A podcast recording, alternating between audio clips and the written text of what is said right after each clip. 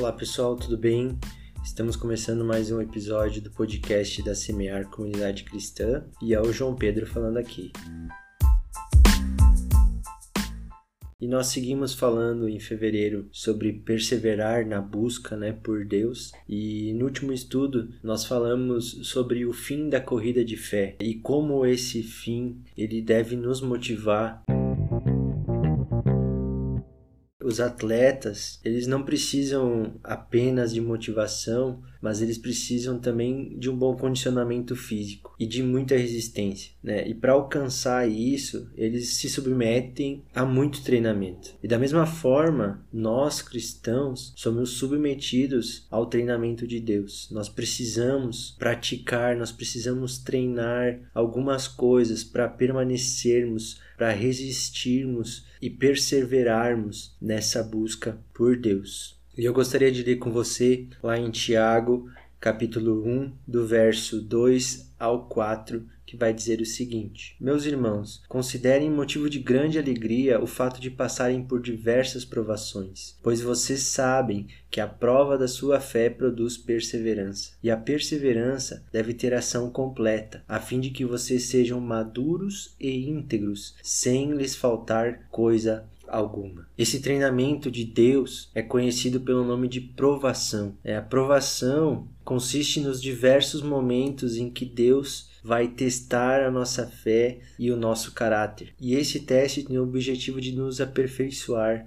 tem o objetivo de nos fortalecer, né, para que a gente se torne cada vez mais semelhante a Jesus. E dessa forma, Deus ele permite que a gente passe por algumas dificuldades, por algumas situações. E é diante dessas situações, dessas dificuldades, que nós podemos escolher agir com base na fé ou em nossa natureza humana, né, na nossa ou pela nossa carne. E se nós escolhermos agir com base na fé, nós vamos ser aprovados. E isso não significa que as dificuldades vão desaparecer, porque às vezes é, vencer a aprovação é apenas resistir a essa dificuldade. Porém, se a gente escolhe agir com base na carne, o nosso crescimento espiritual ele vai ser paralisado e nós podemos até mesmo em determinado momento abandonar a nossa fé. Só que Deus não prova com a intenção de nos reprovar, mas para nos trazer crescimento. E por outro lado, o diabo e os nossos próprios desejos enganosos, né, a nossa própria cobiça, têm uma intenção diferente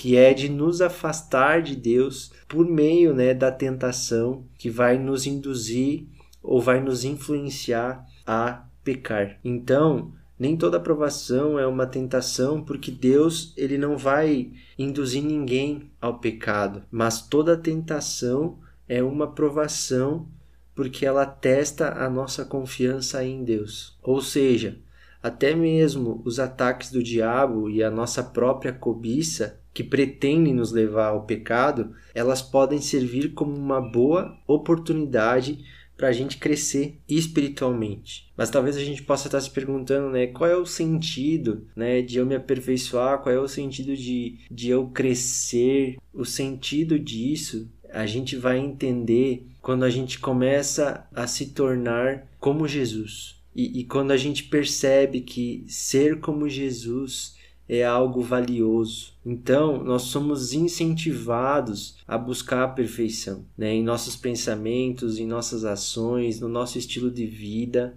E com certeza, nós não vamos alcançar essa perfeição aqui nesse mundo, mas a busca por ela é a marca de um discípulo de Jesus, aquele discípulo que entendeu que o seu prazer, a sua alegria, a sua satisfação, elas vão crescer na medida em que ele se torna mais semelhante ao seu mestre Jesus. Então, com base nisso tudo que nós falamos, a gente pode entender que esse texto que lemos de Tiago diz que nós devemos considerar, ou seja, nós temos que pensar a respeito das provações que nós passamos como algo que vai nos trazer alegria, assim como nós lemos no verso 2.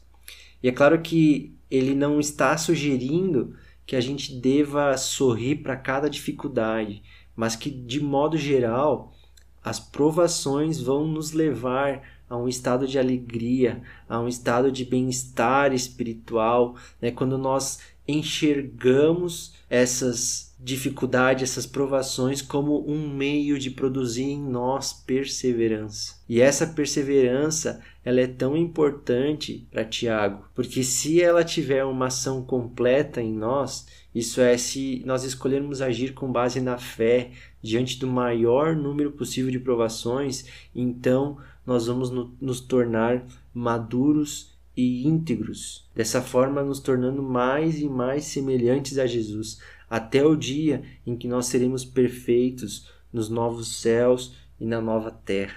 As provações e as tentações, elas não podem ser evitadas, mas se nós queremos ser bons corredores e de fato completarmos a corrida, nós precisamos tomar algumas atitudes. primeira delas, é importante que a gente reconheça as provações e as tentações pelas quais nós estamos passando. Segunda coisa, é essencial avaliar a partir de qual perspectiva nós estamos entendendo essas provações e tentações. Na perspectiva da fé, entendendo que são oportunidades de crescimento espiritual, ou na perspectiva da carne, pensando que são fardos permitidos por um Deus mau que não se importa com a gente. E terceiro, nós precisamos lutar para vencer, buscando a Deus para que sejamos fortalecidos e encarando as dificuldades de frente, sem evitar ou fugir delas. Nós possamos refletir sobre isso e que nós possamos verdadeiramente reconhecer as nossas provações, reconhecer as nossas tentações, olhar sempre na, na perspectiva da fé, entendendo que isso vai nos trazer oportunidade de crescimento espiritual e por fim que nós possamos lutar e vencer, sempre buscando a Deus para que a gente seja fortalecido. Que Deus nos abençoe e até mais.